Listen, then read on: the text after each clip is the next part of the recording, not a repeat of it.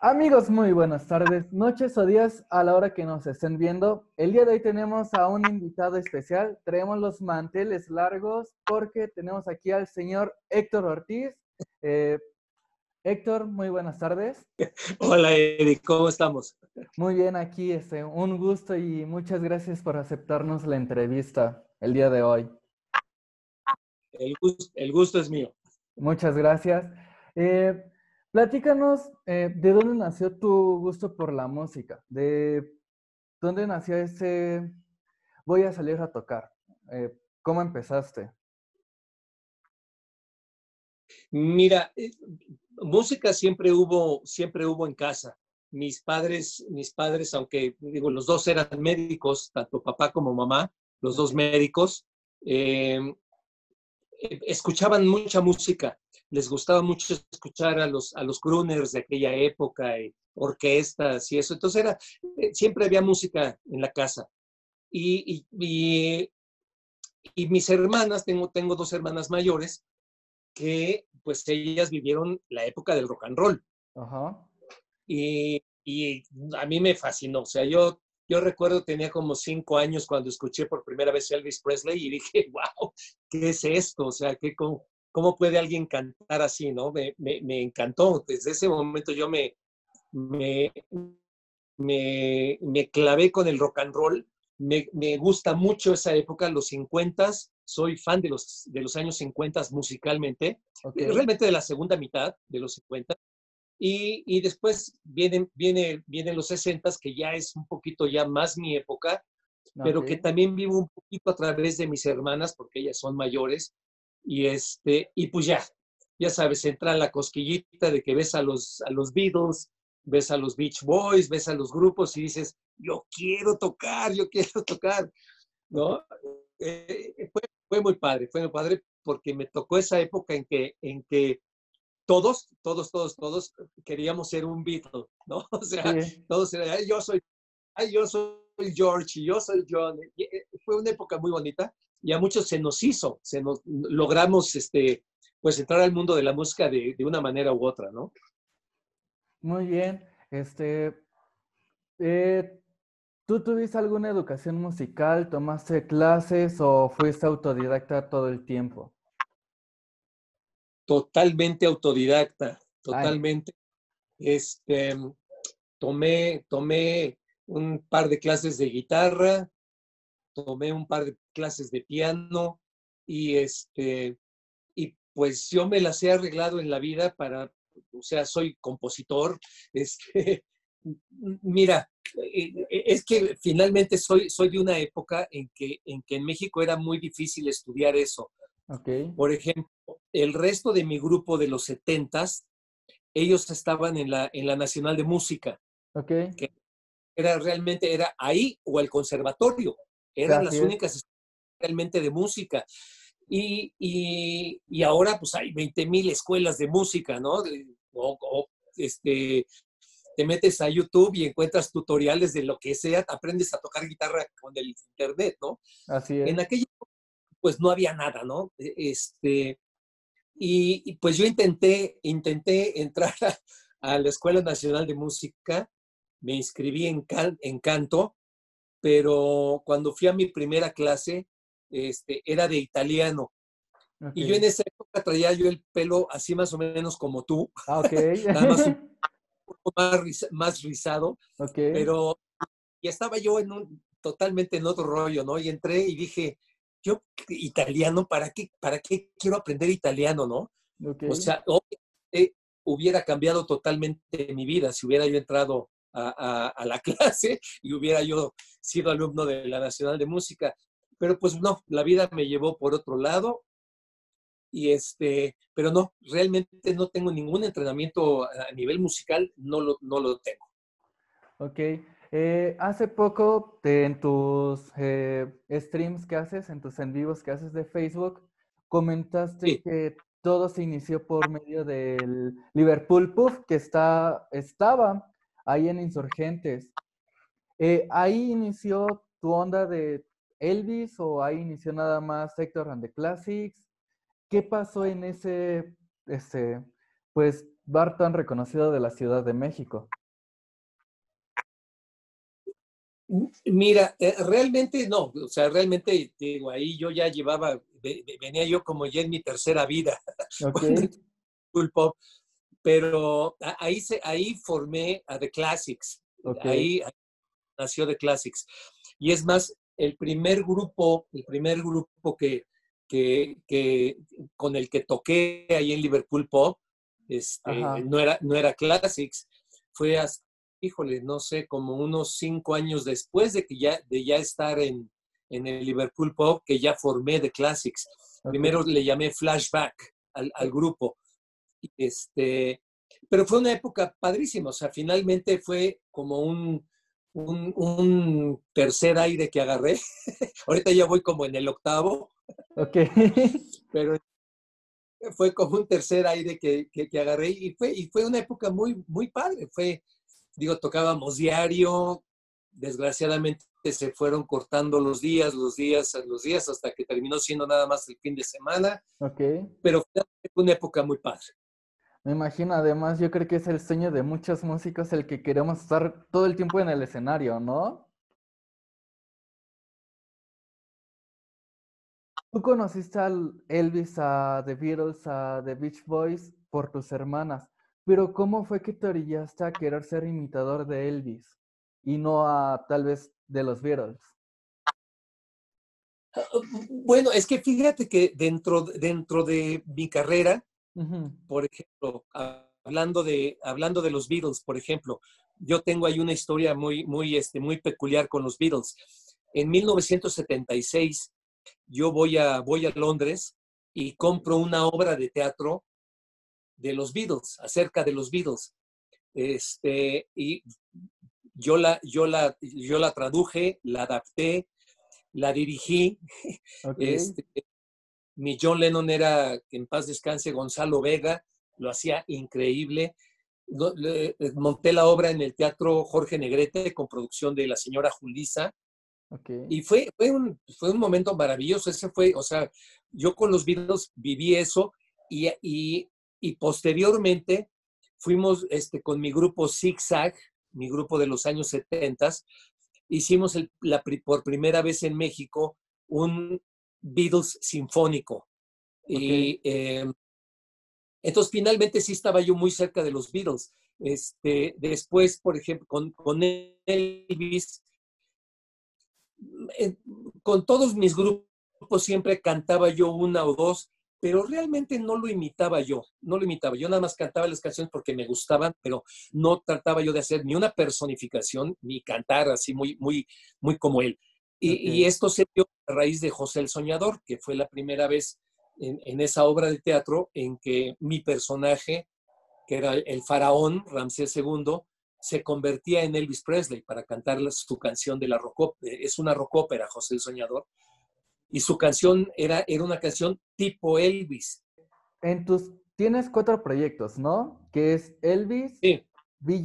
The Classics y The Doors. ¿Cuál de esos cuatro proyectos te gusta más y por qué?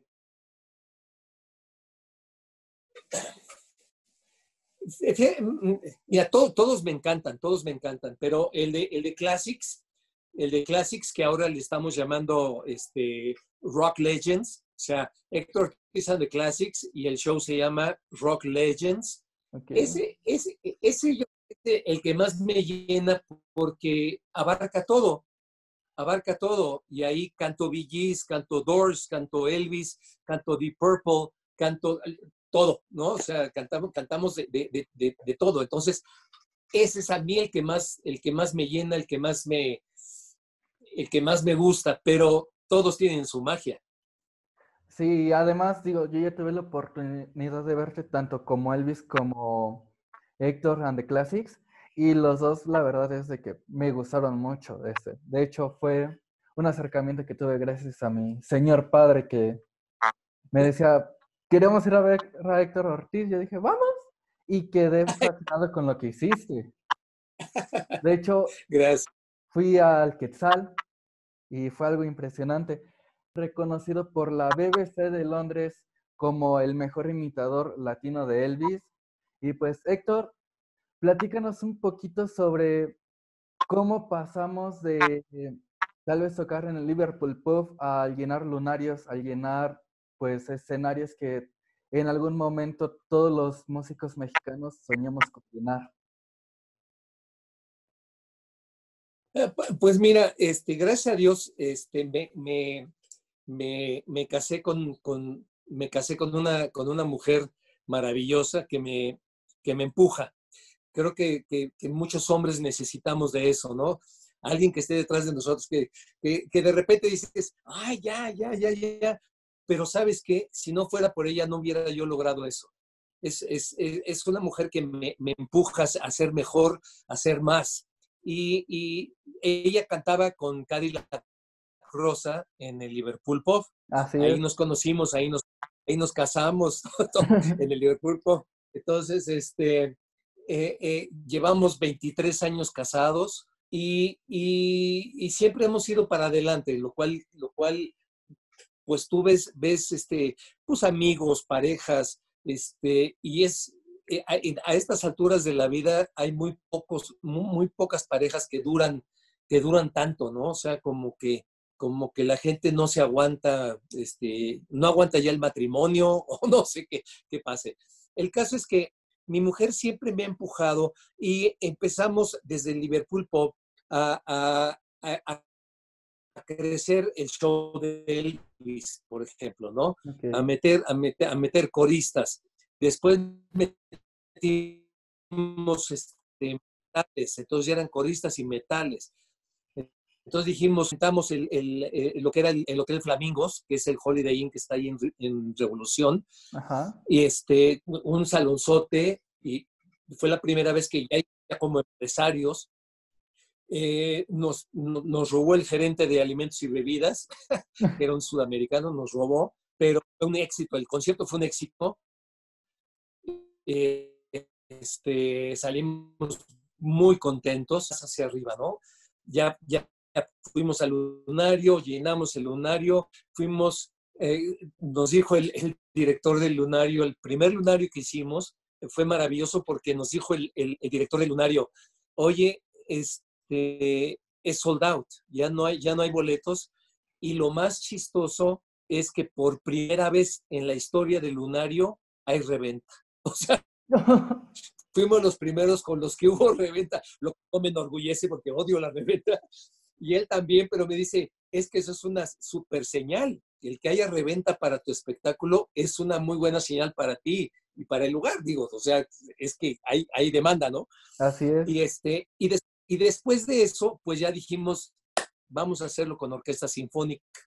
Así es. Y lo hicimos en la sala Olinto Lisley con orquesta sinfónica y fue, digo, hasta la fecha es el concierto de mi vida. O sea, emotivamente no, nunca he vivido algo más, más emotivo. O sea, he, vivido momentos maravillosos en la vida, pero ese concierto completo fue, y gracias a Dios existe el DVD de, todo ese concierto, y, ya, digo, gracias a Dios también lo hemos repetido ya con orquesta sinfónica, con la Filarmónica de Acapulco, con la Sinfónica de Pachuca, con muchas orquestas.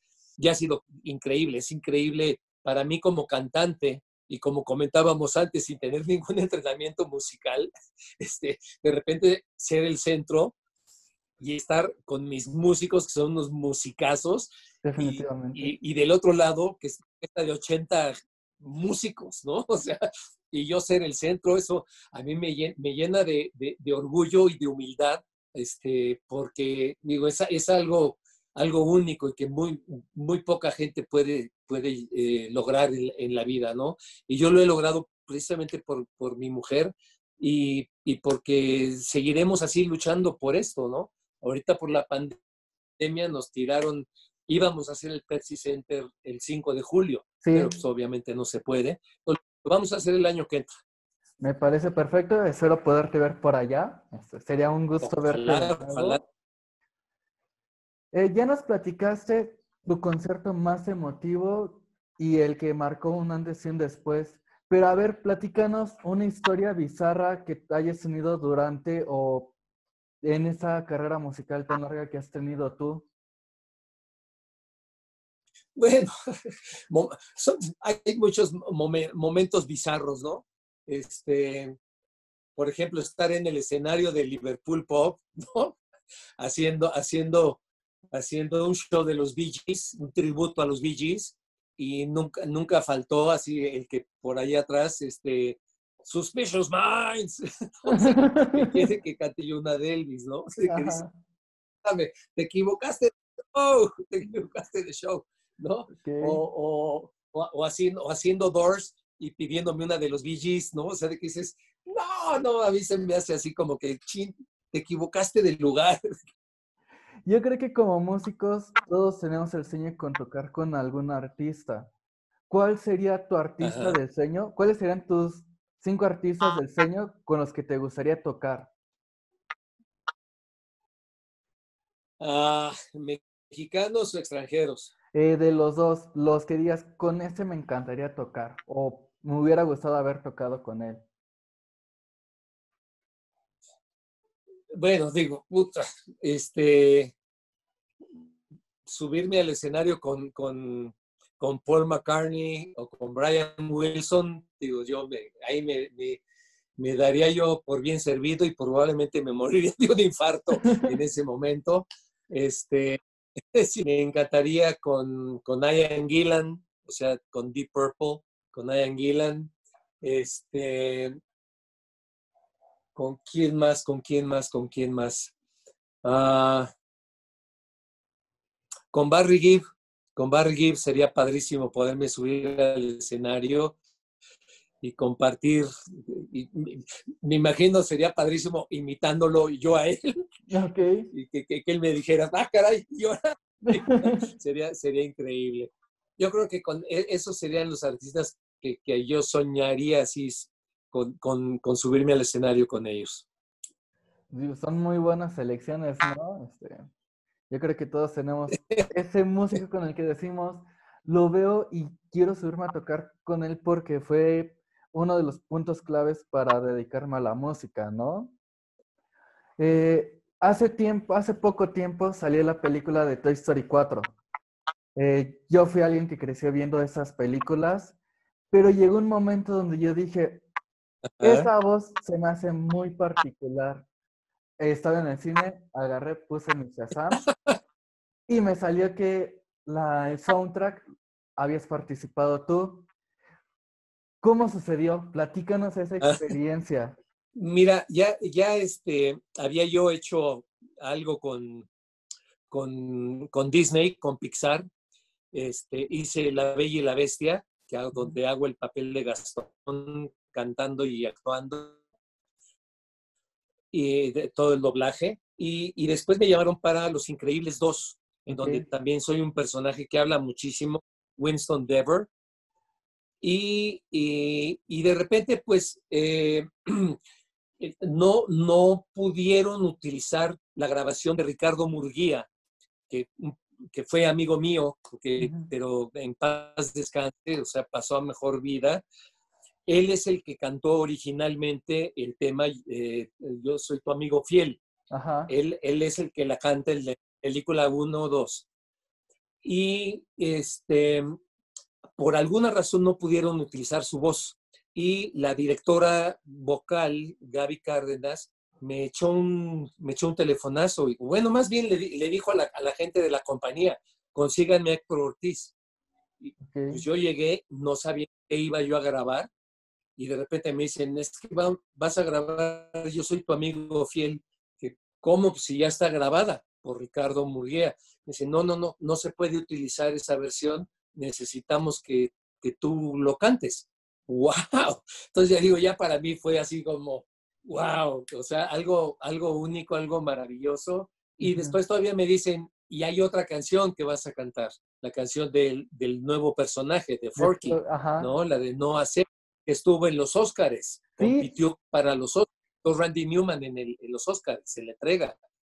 Entonces, wow, o sea, yo, yo salí, salí soñando, salí volando de ese día, llegué sin saber qué iba yo a grabar y salí en las nubes, o sea, de que había yo grabado dos canciones para Toy Story 4, o sea, fue maravilloso. Y que son canciones muy buenas, digo, te juro que es de mis canciones que tengo en mi Spotify, que escucho, si no diario, las pongo muy seguido porque volvemos a lo mismo. Fue súper padre. Este, en un live me enteré que había estado nominado al Oscar. Muchas felicidades. Gracias. Este, pero ¿qué se siente el...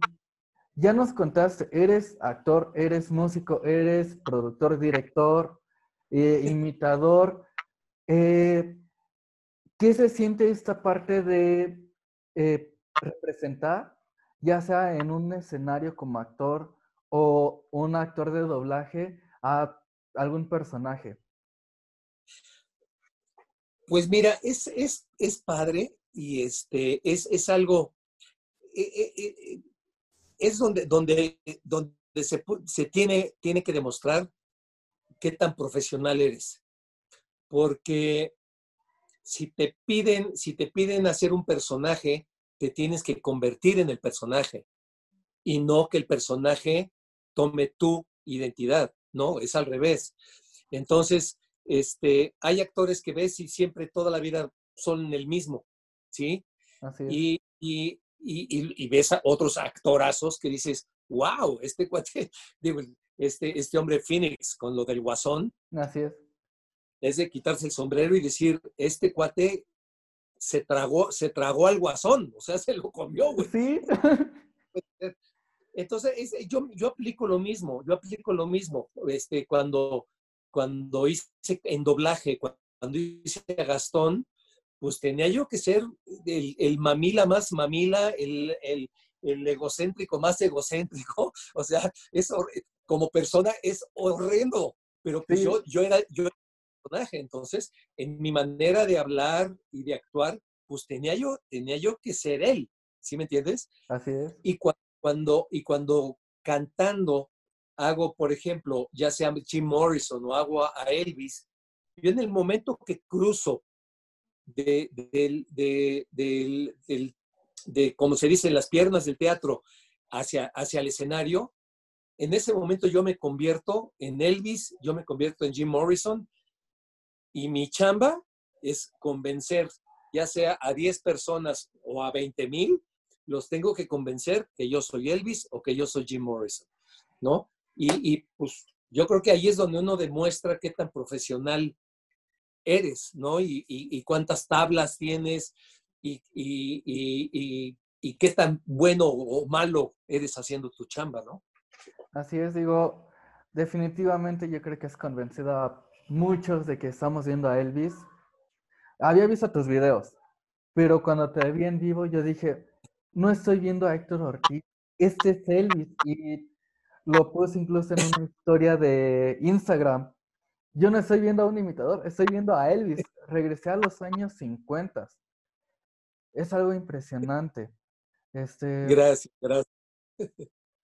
Eh, Héctor, se nos está acabando el tiempo. Ha sido un gusto poderte entrevistar, un gusto poder platicar contigo sobre tus anécdotas.